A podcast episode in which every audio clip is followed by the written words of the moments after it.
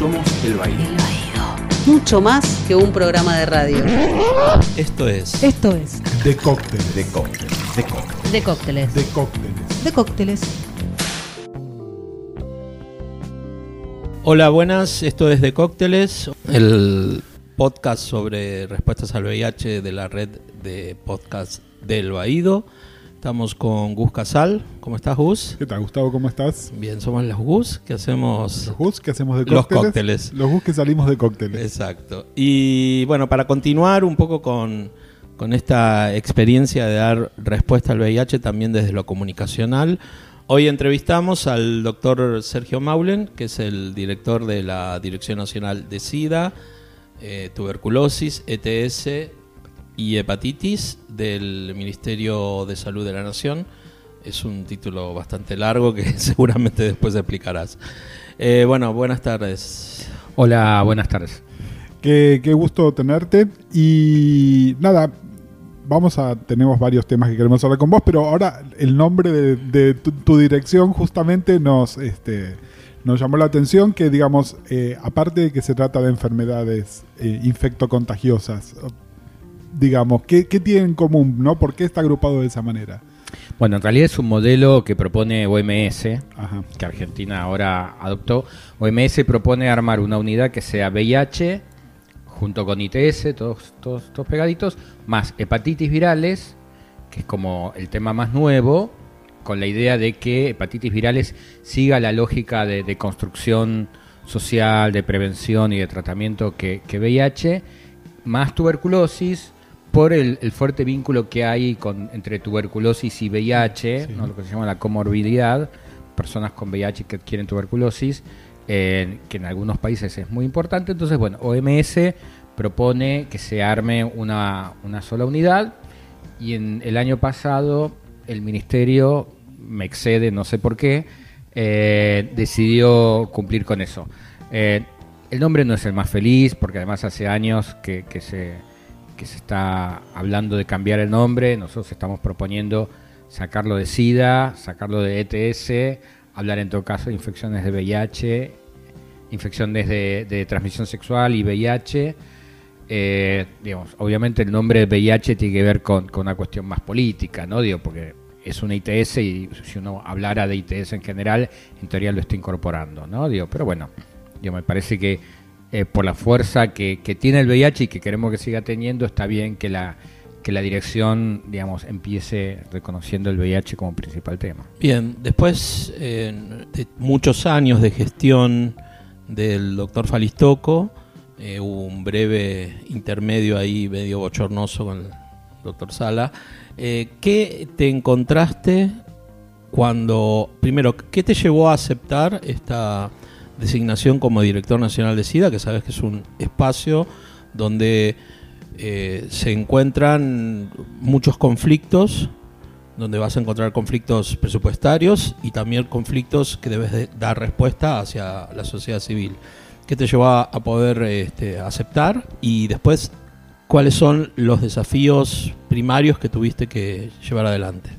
Bueno, yo creo que desde, desde que me recibí de médico al poquito tiempo empecé a trabajar, a trabajar, a ser empujado por el VIH, eh, porque eh, yo trabajaba en realidad en, otra área de la infectología, que son las enfermedades tropicales, pero de eran los 90, mis amigos se enfermaban, se morían, había empezado a trabajar en Nexo, a hacer críticas de cine y me dijeron, vos sos médico, sos infectólogo, no puede ser que no estés haciendo ¿De- nada de ¿Por qué VIH. estás hablando de esto que no tiene nada que ver? Claro, eh, y bueno, y desde entonces en realidad, desde, tanto desde la militancia en sociedad civil o, o en espacios de- del Estado o, o de organismos multilaterales, he trabajado en VIH. Y uno siempre fantasea de qué es lo que haría si fuera el director nacional. ¿no? Digo, yo creo que es algo que a mí siempre me pareció eh, como digamos, un desafío, porque uno siempre se para del otro lado y dice, si yo estuviera ahí. Así que, digo, por un lado había un deseo personal de, estar en este lugar. La salida de Carlos fue dolorosa porque la verdad es que el, equipo y las provincias se sintieron bastante, eh, bastante solas en ese momento. Había mucha la, la sensación, digo, cuando se va alguien que está tanto tiempo es, es de cierta or- orfandad y, y la verdad es que fue, fue muy triste todo ese proceso. Eh, y, había, por otro lado, la verdad, muchas amigas y amigos de afuera y de adentro del ministerio, digamos, que habían me habían postulado mi nombre. Eh, y en un contexto difícil, yo, la verdad es que yo lo pensé y, y quien me llama en ese momento, que el que ahora es ministro, eh, yo no lo conocía, pero tuvimos una reunión muy buena donde yo, digamos, me planteé desde quién era, desde y él en, realidad ya había estado averiguando quién era yo, no me llamó sin saber quién era, digo, desde, desde mi posición de, de- de tipo gay, que viene de trabajar en muchas ONG, que viene trabajando esto, y le planteé cuál era mi, mi posición de qué es lo que había que hacer ahí. Me dijo que sí, y creo que eso fue, digamos, lo que me faltó para, para decidirme a entrar, y, y la verdad es que ha acompañado todo eso. Eh, ahora, yo entiendo que cuando entro ahí, soy un funcionario del Estado, y en ese sentido, en- tengo que, por un lado, cumplir con, con- con- con mis deberes y además estar totalmente eh, sabiendo que la gente puede, puede criticar, puede eh, reclamar. Digo, creo que la, cuestión, que además yo lo planteé en el plan de trabajo que presenté en ese momento, un- un- una herramienta que hay ahora que es genial, que, que muchas organizaciones están laburando, es eh, esto del control social, incluso desde el presupuesto, ¿no? Estar vigilando qué pasa con el presupuesto, qué pasa con las compras. Digo, en eso hay, hubo, hubo- hay organizaciones que se han, han podido profesionalizar, digamos, en temas que permiten mayor control social y que la verdad es que también eh, te ayuda a la gestión, ¿no? Digo, porque ustedes saben, las gestiones habitualmente son, son también disputas, poder meter el tema dentro de todos los temas que tiene el ministerio, dentro de todos los temas que tiene un gobierno, poder empujar temas, empujar líneas, pelear presupuestos. Digo, cuando vos tenés una, una, una sociedad civil que reclama, que todo el mundo sabe que, que, que es brava, digo, te- te- digo, por, obviamente también digo, por momentos pasás, eh, la, la pasás un poquito estresado, pero también te empuja y te ayuda, digamos, para poder eh, empujar esas líneas. Así que digo, yo sabía dónde me estaba metiendo en ese sentido, digo, no puedo decir que no sabía, no entré engañado. Eh, además, tanto desde la gestión de Carlos como la gestión anterior de Claudio Bloch, que es con quien yo me formé en gestión, digo, la verdad que las he acompañado, aunque no estaba trabajando ahí, porque los conozco, desde diferentes lugares de mi trabajo he estado ahí, así que conocía a la gente, conocía los conflictos, los potenciales conflictos, las situaciones que hay que resolver en la gestión, cuestiones que incluso exceden la gestión de cualquier gobierno, ¿no? Eh, Sergio, para la persona que no tiene idea eh, y le decís, soy el director de lo que mucha gente sigue llamando la Dirección Nacional de SIDA, eh, y le tenés que explicar en 30 palabras qué es lo que haces. ¿Qué, cu- ¿Cuál es tu función? ¿Qué es lo que haces? 30 palabras. Bueno, no, no las vamos a contar. No, bueno, el, el nivel nacional, el Ministerio de Salud de la Nación tiene un rol básicamente rector. Digamos, no, no tiene centros de salud, casi no tiene hospitales, no es quien trabaja con la mu- comunidad directamente, pero tiene un rol rector en el sentido de que es quien habitualmente arma las recomendaciones sobre prevención, sobre tratamiento, sobre diagnóstico y también quien compra los insumos. Nosotros compramos, no todos, pero gran parte de los insumos que se entregan en el país eh, los compra la Dirección Nacional. Así que yo te diría que los dos roles más importantes que tiene el Ministerio de Salud y la Dirección de SIDA es, por un lado, el rector, sacar las normativas eh, y tratar de que todos sigan esas normativas y eh, la provisión de insumos. Cuando decís insumos, estamos hablando de medicación, reactivos. Medicamentos reactivos, preservativos, leche eh, maternizada serían lo- los principales. Bueno, lubricantes también. y- Lubricantes también. Porque siempre como viene como asociado esa cosa de la falta del preservativo con lubricante y demás. Sí, eso fue un invento en realidad mío cuando yo estaba en, la- en el programa SIDA de Ciudad, que después Nación lo adoptó en su momento y ha sido que, no me digan por qué, pero yo en ese momento estimé que cada tres preservativos necesitábamos un, un gel lubricante digamos, porque suponíamos que probablemente quienes más utilizaran esto, de- desde lo que nosotros entregamos, eran varones gays, mujeres trans, en menor medida eh, mujeres y varones heterosexuales. Entonces, bueno, yo estimé que iba a ser 3 a 1 y lo empezamos a poner en las licitaciones, los geles, como parte, digamos, de, de- de lo que debe acompañar el preservativo, como para no perderlo, porque si lo poníamos en una compra separada, quizás te bajaban el renglón, nadie se presentaba, quedaba fuera. Entonces era una manera de obligar a los proveedores y también a quienes aprueban los presupuestos que el gel no quedaba fuera, porque la verdad al principio fue difícil explicarle a la gente por qué el Estado tenía que comprar gel. Eso te iba a preguntar, porque ahora incluso estás en una posición donde finalmente por ahí la voz que autoriza y, y dice, sí, hay que comprar el gel, sos vos mismo, pongámosle. Pero en su momento, ¿no? Cuando lo presentaste en Ciudad, ¿tuviste que salir a pelearlo? ¿Hubo una reacción? Bueno, yo trabajaba con, con Claudio Bloch, que fue después quien, quien vino acá, y, y él desde el principio, de hecho me llama conociéndome quién era, desde el principio empujamos políticas para, para diversidad, que en ese momento no se usaba diversidad.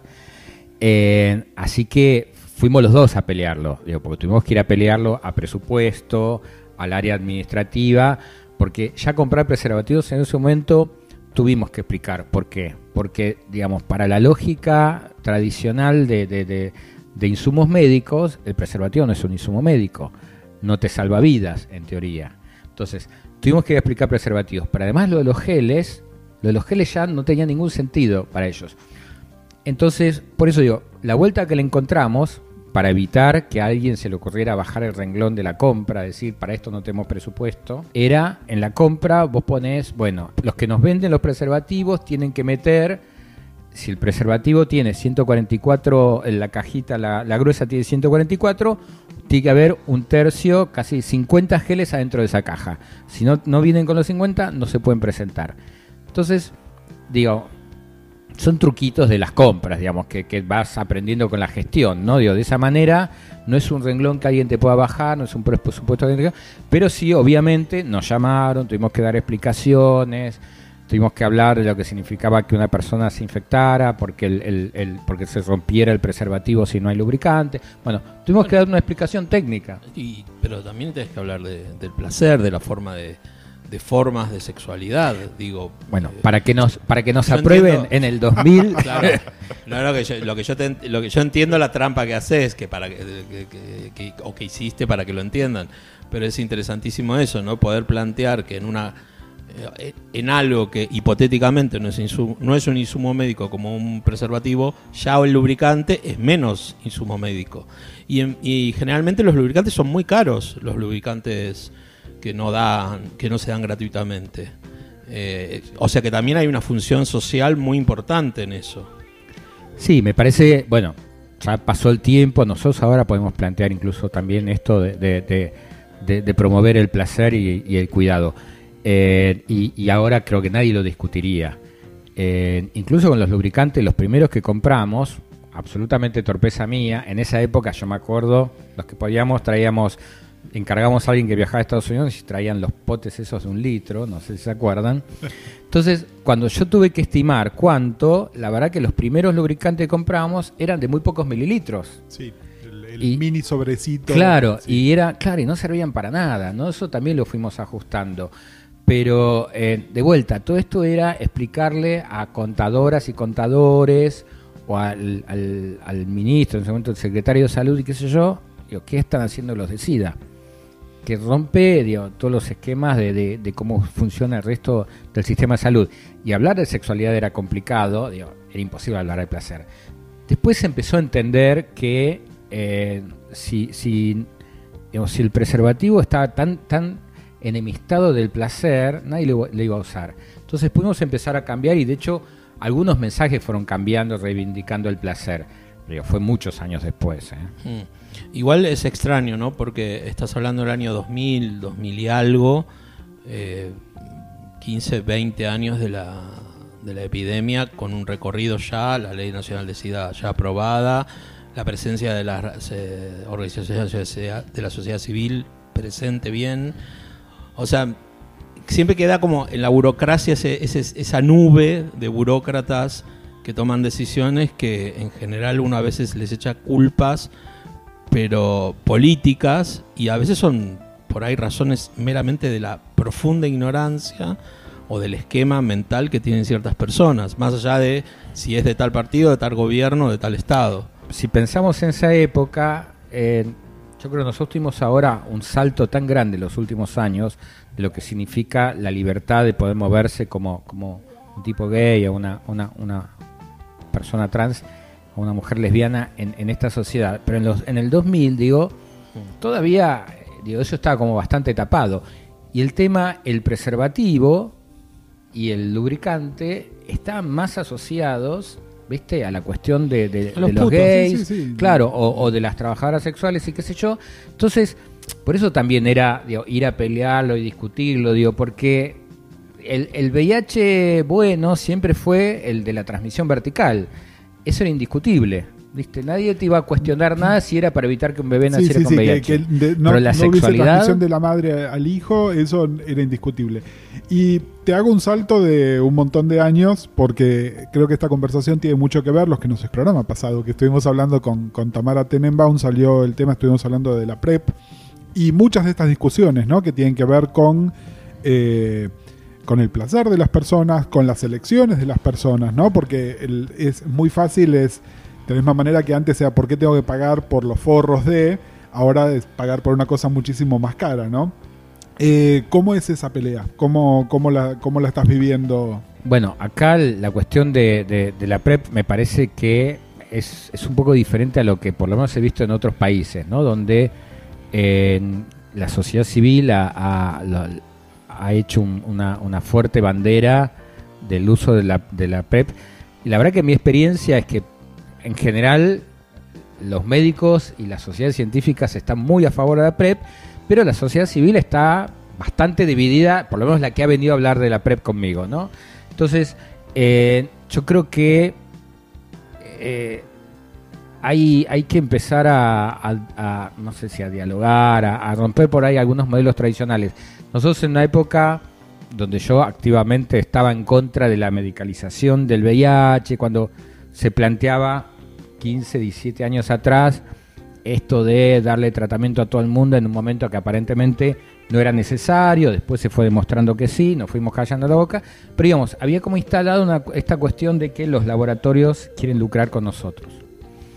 Eh, y a veces eh, esto termina siendo, no sé si un reduccionismo, digamos, pero una respuesta fácil. Con el tema de la PrEP, yo digo, y eso lo sabe todo el mundo, he tenido un montón de discusiones, digo, porque me preocupa mucho el tema de la implementación. Eh, me preocupa que no hagamos mala praxis, pero también lo que digo es, yo estoy en, esto, en este momento en este rol, pero yo no voy a decidir qué se hace o no se hace en el país. Digo, es un espacio para discutir el cómo eh, se hacen las cosas, pero no, Dios, se hacen o no se hacen por la voluntad de uno. Eh, en el caso de la PrEP, a mí me preocupa mucho cómo es la implementación. Digo, porque eh, el tema de la implementación, pensando que ya una persona con VIH tiene muchas dificultades con su adherencia, una persona que toma PrEP, que no esté realmente, digamos, involucrado en su tratamiento y qué sé yo, digamos, está siempre el miedo de que eh, no, no lo no, no pueda sostener cómo sea el tratamiento. Ahora eso es una discusión de implementación. Acá se han mezclado cosas donde hay una discusión sobre algunos planteando que no sirve, que es un negocio de los laboratorios, que son negocios personales de algunas personas, y es difícil en ese contexto poner a decir, bueno, pensémonos cómo implementamos esto para que sea de la mejor calidad, la gente tenga la mejor información, sea lo más seguro y sirva para, para, para quien lo necesite. Eh, yo siento que está todavía como el, el ambiente muy complicado. Digo, mucha gente ha venido a amenazarme que no se me ocurra eh, implementar la PrEP en- desde, desde el ministerio, ¿no? Digo, donde me parece que ese no es el espacio de discusión. Primero porque yo no soy el dueño.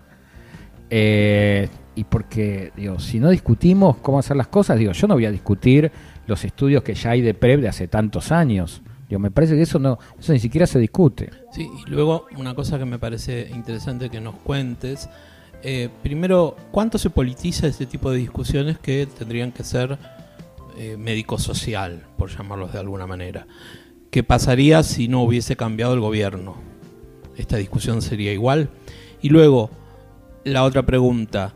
Ante una cosa que es completamente real, que es que la PrEP ya existe en el mundo y que en nuestro país la PrEP está, porque está en el mercado eh, negro Sí, sí.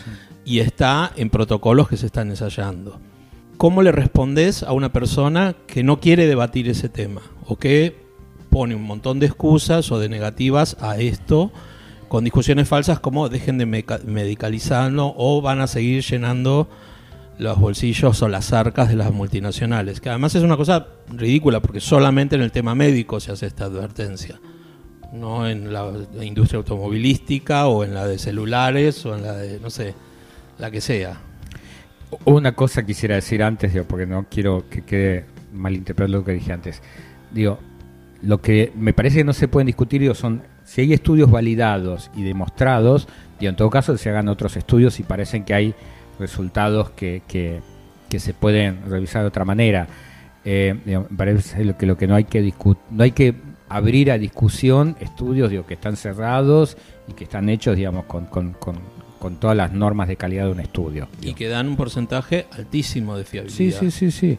Por eso digo, me parece, en todo caso, que se haga un estudio, digamos, si creen que hay algo que no responde a. que, que, digamos, que no toma en cuenta ese estudio.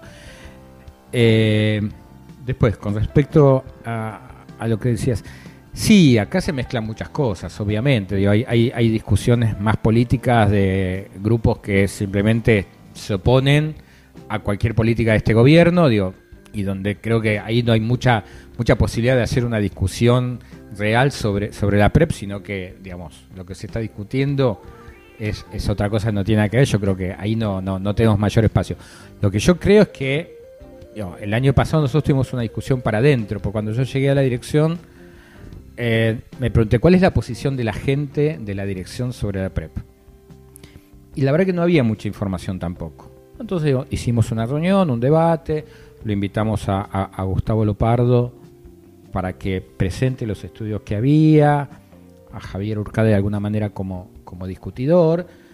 Digo, yo que estaba en este lado que me, preocupa eh, cómo se puede implementar la PrEP. Entonces, digo, y tuvimos un debate interno, porque me parecía que eso era lo primero. Si nosotros tenemos un debate interno eh, y entender también cuál es el lugar de la PrEP dentro de un modelo que, que- yo comparto, que es esto de prevención combinada. ¿no? Digo, de pensar los múltiples instrumentos de prevención de acuerdo al contexto y a las personas. Eh, y lo que queda pendiente, que yo quisiera hacer en- y- y terminar de, de cerrar una, una propuesta mía del año pasado, es un debate abierto con sociedad civil, con la sociedad científica, digo, con, con- las personas interesadas, también para, digo, pero para discutir esto, digo, no discutir si estoy de acuerdo o no con los estudios que ya se han hecho todos estos años, sino, bueno, en Argentina, ¿cómo, cómo haríamos para, para implementar la PrEP? ¿Para quiénes? ¿De qué modelos? ¿Sirven los modelos de implementación que están usando los europeos, los yanquis, qué sé yo?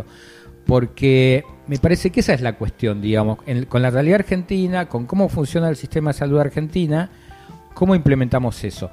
Y ahí, digamos, daremos todas las voces y finalmente sí entiendo que el Ministerio de Salud tiene una responsabilidad clarísima en cuidar la salud de las personas eh, y desde ese lugar tenemos que dar digamos la, respuesta final después de hacer una yo quisiera una reunión de diálogo consenso que haya peleas que se digan lo que tengan que decir pero planteando esto de me parece que las preguntas son esto sirve o no sirve y después cómo lo implementamos para, digamos, que realmente sea efectivo y no le traigamos más problemas a las personas.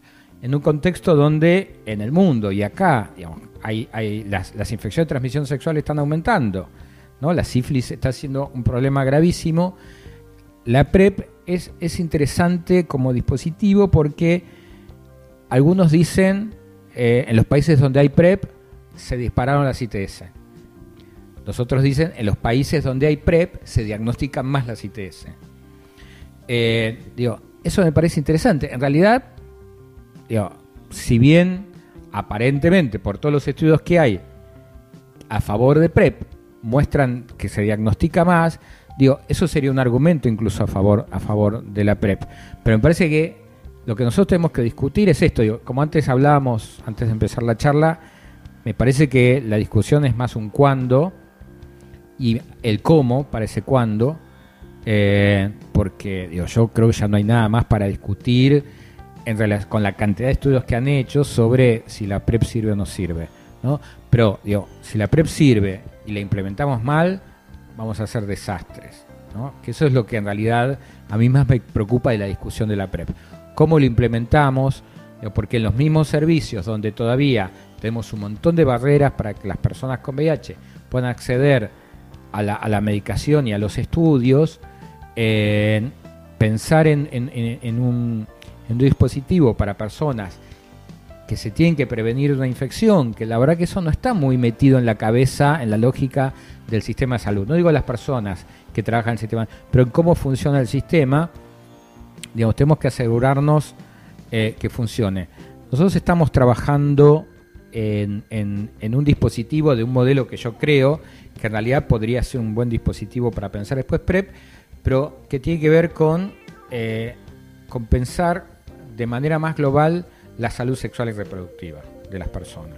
¿no? Entonces, digamos, lo que estamos, yo estoy discutiendo con los programas de salud sexual y de adolescencia es que estos servicios que son para adolescentes, los servicios que son de salud sexual y reproductiva, sean servicios integrales de salud sexual y reproductiva que también contemplen la prevención de VIH, la prevención de las ITS, la vacunación para hepatitis, la atención de personas con VIH, digamos, que sean espacios integrales, porque digo, todo tiene que ver con la sexualidad, ¿no? Y, sin embargo, dentro del sistema de salud eso está fragmentado. Entonces, por poder armar estos dispositivos donde la gente pueda acceder a planificación de un, de un, embarazo o a, métodos eh, para anticonceptivos, a información de calidad para cuidarse, para no infectarse de una infección de transmisión sexual, que puedan retirar forros, que se puedan hacer test rápido de VIH, de sífilis, y también ese mismo contexto, que en la consulta también se le puede indicar PrEP, digo, me parece que ese es un modelo con el cual yo me sentiría cómodo digamos, porque me preocupan más estos servicios por ahora, que no son amigables y que van generando barreras, ¿no? Entonces, pero bueno, yo creo que lo que nosotros tenemos que hacer es pensar cuál es el modelo que nosotros deberíamos implementar para que funcione, eh, pero con esta mirada de prevención combinada, digamos, para que funcione para, para cada persona de acuerdo a lo que necesita, a cuál es su circunstancia. Te junto dos temas que mencionaste separados, pero que justo además los estuvimos conversando en el podcast pasado. Eh, uno tiene que ver con en los países donde se implementó PrEP hay más diagnóstico en realidad, este, se detectan más ITS, no es necesariamente que haya más. Y, y el otro día también eh, Tamara nos decía que en las mujeres hay mucho más diagnóstico, porque primero porque están más medicalizadas y además porque por embarazo automáticamente hay un test de sangre y saltan un montón de cosas. Y hay una observación que podemos decir por ahí casual que tenemos con Gustavo, ¿no? Viendo a la gente a nuestro alrededor, pero vemos cada vez más casos de gente muy joven que claramente está en situaciones de riesgo y que tiene una detección tardía, ¿no? Cuando ya es realmente grave. Tenemos eh, información que respalde esto, es una nuestra observación casual, ¿tiene algún fundamento en la realidad? ¿Qué, ¿Qué, te parece a vos? ¿O tenés información realmente que nos puede decir esto? Que, que, que la gente joven realmente no... Eh, nosotros habíamos hecho, bueno, en la época de ciudad, pero creo que, que, sigue siendo válido, habíamos hecho una pequeña estimación de cuántas mujeres y cuántos varones en ese momento se habían hecho el test de VIH. Y, digamos, la relación era enorme, ¿no? Muchísimas más mujeres. Y sí, claramente ahí hay un vínculo con, la, con, con, con el embarazo digamos, al, al, a, a, todas las mujeres embarazadas en algún momento del embarazo, si no todas, 98%, se le, se, en algún momento se le, se le, solicita el test de VIH. Entonces, ya todas las mujeres embarazadas alguna vez habían hecho el test de VIH. Los varones, por uh, cuestiones también, digamos, de, de- de nuestra inserción en esta cultura, somos súper reacios a ir a los sistemas de salud, ¿no? Digo, hay un montón de... de- de- Perdón, Sí. ahí en varones tenemos que hacer como una diferenciación, ¿verdad? Varones heterosexuales, var- o sea, la- o todo es No, no, parte de lo mismo.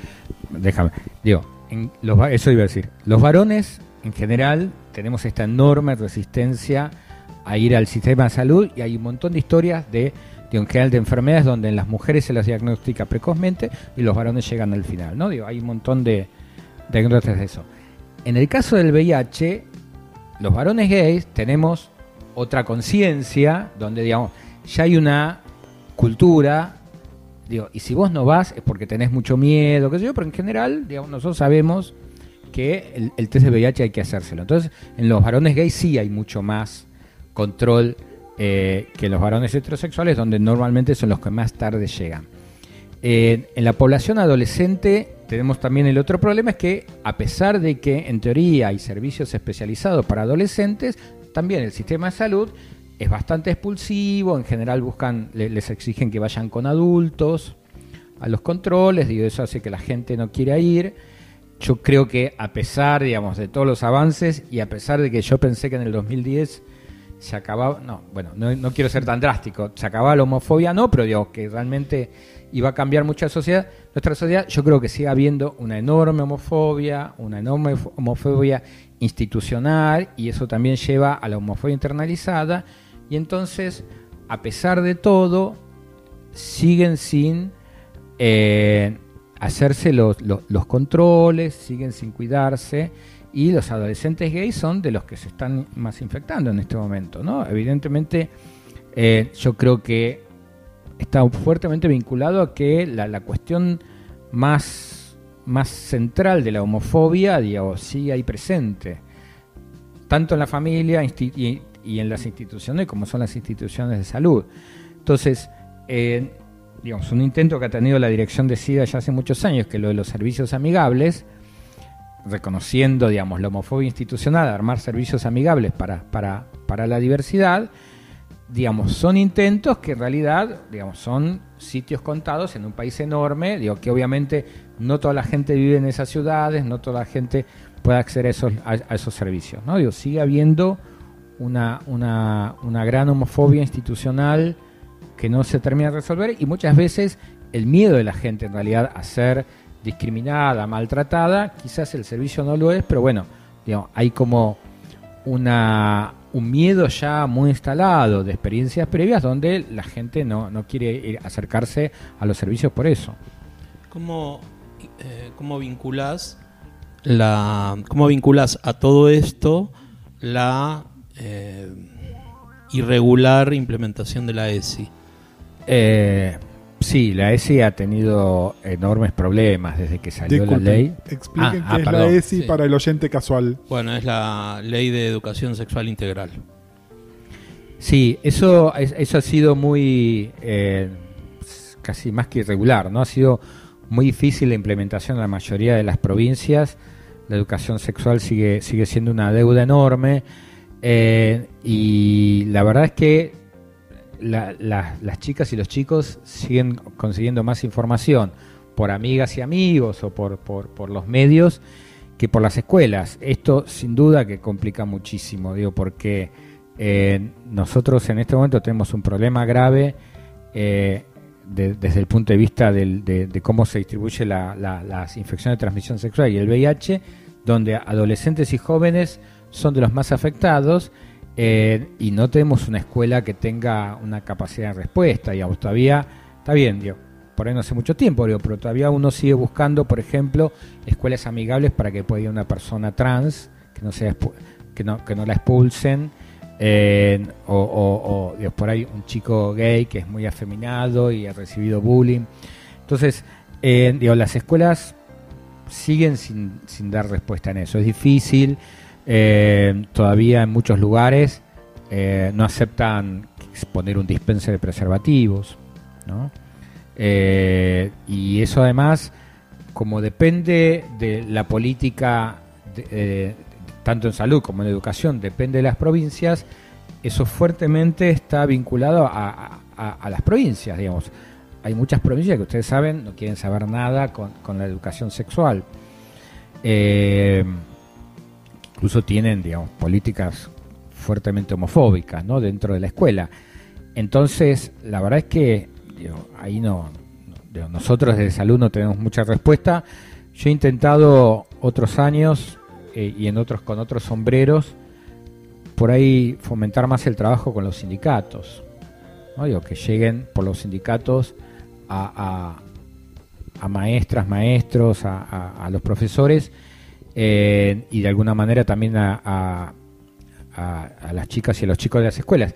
Pero bueno, digo, ahí hay un rol que tiene que cumplir el Estado, que Sí, ni que- siquiera el sindicato, digamos, puede... Por eso te hacía la, la pregunta, porque el la responsabilidad fundamental acá la tiene el Estado, los estados Totalmente. provinciales, en que se cumpla obligatoriamente la ley de educación sexual integral. Pero también ese Estado es formado, en el caso de la educación, por, por maestras y por maestros, profesoras y profesores, que en muchos casos, no solo por, eh, por cuestiones de homofobia o lesbofobia o travestofobia, sino también por cuestiones religiosas, no lo llevan adelante. Sí, Entonces, también- digo, y- hacer la, carga completa. de Antes de asumirles mala intención, muchas veces por ignorancia también. También. ¿no? Es decir, eh, falta de conocimiento real propio sobre estas temáticas. Eh, antes, de, antes de empezar a grabar, eh, Sergio nos contaba sobre, profesionales de la salud que no son médicos infectólogos, que desconocen muchos de estos temas, ¿no? Y son, son médicos que están trabajando. Eh, pedirle lo mismo por ahí en algunos temas a un maestro que, al cual no capacitas también es fácil decir, bueno, son sus propios prejuicios.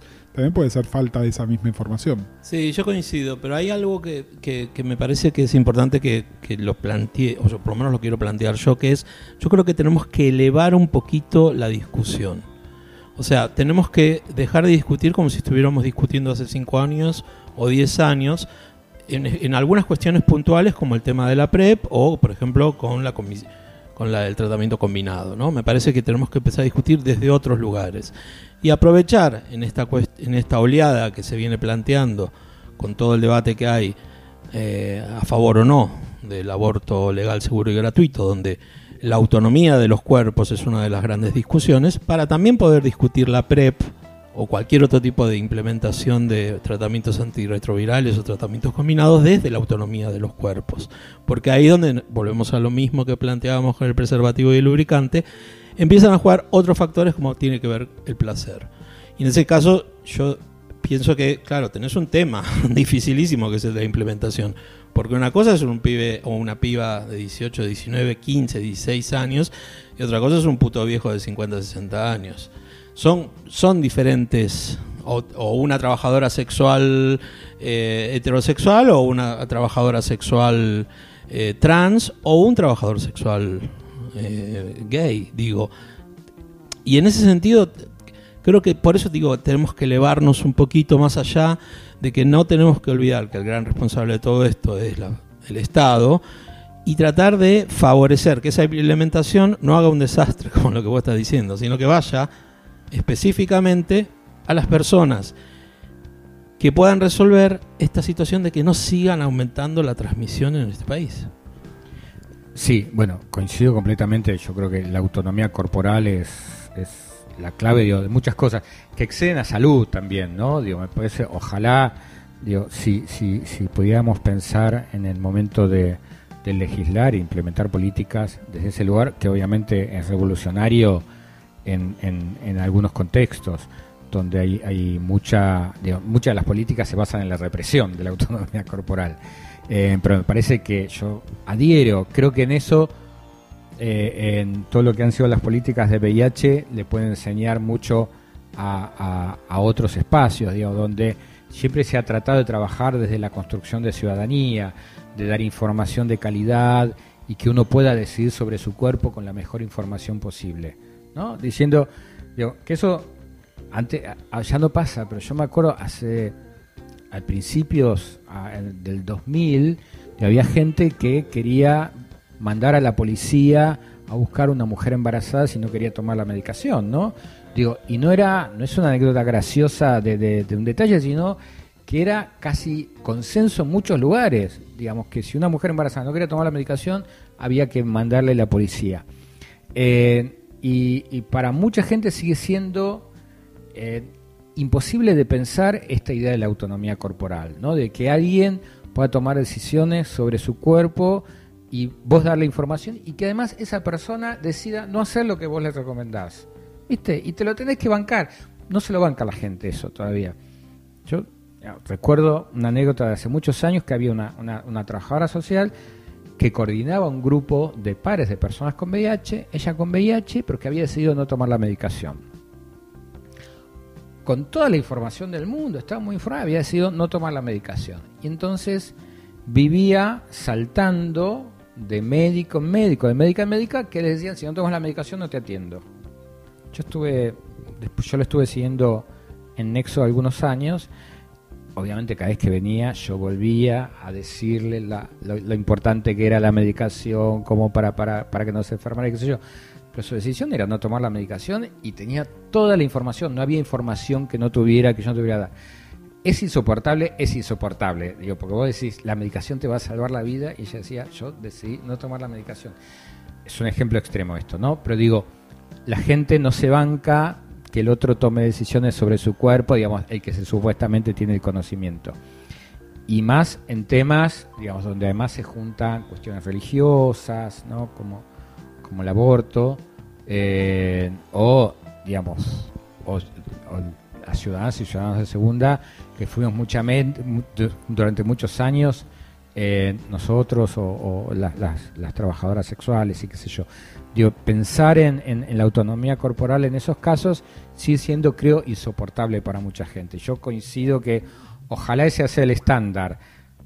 Digo, desde, desde, desde el, laburo puramente de, un área del Ministerio de Salud, nosotros lo que promovemos, y, y, eso no deja de ser una pequeña batalla, digamos, para la batalla más grande, es esto de promover la ciudadanía, de que la gente tenga la mayor información posible y con esa información de calidad pueda tomar decisiones sobre su cuerpo. Pero tampoco es algo que comparte todo el mundo. ¿eh? Una última pregunta porque se nos está eh, interesantísima la charla, da para otra. tendremos que hacer creo una que creo que lo vamos a invitar a. Vamos otra vez. Un, específicamente eh, una reflexión sobre el debate sobre la, la, necesidad de una de la reforma de la ley nacional de SIDA una reforma que viene siendo pedida por la sociedad civil y que la sociedad civil la trabaja, la ha trabajado con médicos, instituciones, políticos, etcétera. ¿Cuál es tu visión sobre esto? ¿Cómo estamos? Eh, bueno, cuando yo llegué la ley ya estaba como bastante avanzada, yo estuve acompañando obviamente al equipo de la dirección, yo lo conozco hace muchos años, era una, una, una ley que habían estado trabajando ellos con sociedad civil, con las sociedades científicas, había habido un cortocircuito, después se dividieron en dos leyes, pero más o menos está igual. Yo le estuve acompañando, no salió este año, de vuelta se va a presentar, retomamos los diálogos, esta vez eh, para tratar de que no, no, no, se generen tantos ruidos.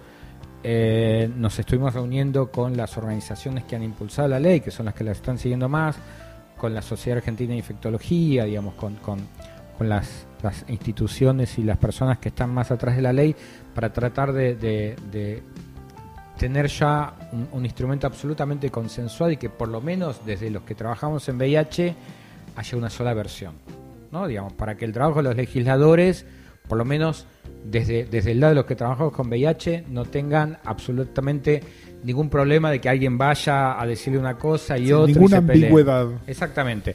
Después, bueno, ya queda en el lugar de los, de los legisladores que la muevan, digo, pero por lo menos la idea, la idea mía es desde ahí.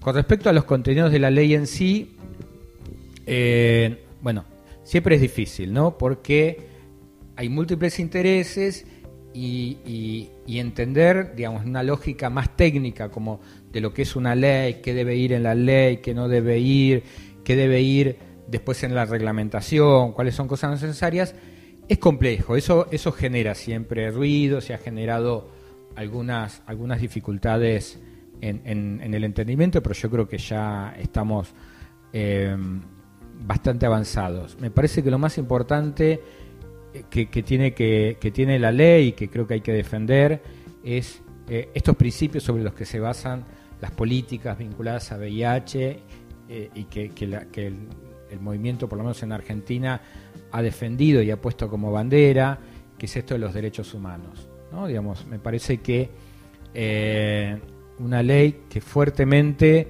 reivindica eh, desde donde hablamos eh, los, que trabajamos y quienes eh, viven con VIH. Creo que eso es lo más fuerte que hay que defender. Y yo diría que la ley es como un... Ha ido juntando la experiencia, digamos, de todo lo que se ha avanzado y ganado, digamos, dentro del marco de, de- VIH y derechos en Argentina. Y en ese sentido me parece valioso que todo lo que por ahí hasta ahora se hacía, porque había un consenso que había que hacerse así, quede plasmado en una ley. Me parece que eso, que eso es valioso y que es importante, digamos, porque ya no va a depender de que quien esté, digamos, lo quiera cumplir Lo o, quiera no, hacer o no. sino digo, que esté ahí. Eso, eso me parece que es importante. Eh, después, el- la segunda parte, que es la, que es la, la- la reglamentación, me parece que hay que seguir dándole eh, tanto acompañamiento y estar tan encima como ahora que se está discutiendo los contenidos de la ley. Sabemos que las leyes pasan por diferentes eh, comisiones en, en- en el Congreso, que hay mucha gente que la mira, que hay mucha gente que propone cambios.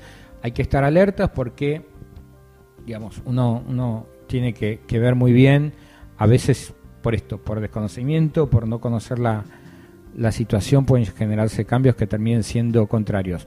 Obviamente con la experiencia de otros países donde las leyes terminaron criminalizando a las personas, digo, creo que ese es el principal miedo que, que- uno tiene cada vez que sale a la discusión una ley y por eso hay, hay que estar muy alerta.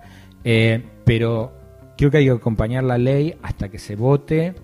Eh, yo creo que poder ponernos de acuerdo todos los que tenemos algo que ver con VIH nos da una fortaleza y da una fortaleza también, digamos, a la hora de ir a pelear en los contenidos para que queden los contenidos que consensuamos todos y también en la implementación hay que hay que seguir dando esa batalla. Digo, en la implementación, si voy, si sigo yo eh, en ese rol, van a ir a exigirme a mí, pero está bien, porque me parece que digo, hay que hay que hay que pelearla, no solamente en la ley, sino también en la en la reglamentación. Perfecto. Sergio, muchísimas gracias. Un, un honor tenerte, alguien que viene a hablar con verdadera autoridad sobre el tema. Y te dejamos un compromiso para venir otro día porque seguimos teniendo varios temas que nos gustaría charlar. ¿Cómo no? Gracias. Esto fue De Cócteles con Gus Casal Y Gustavo Pecoraro. para la red de podcast del Baído. De, De cócteles. Cócteles. Es parte de la red de podcast de El Baído. Buscarnos como El Facebook, como Twitter, Y YouTube. Instagram, seguinos, Seguinos en Twitter, Facebook, Instagram, YouTube. arroba El Baído. Y también no te olvides de suscribirte a nuestro canal de podcast en lunfa.fm.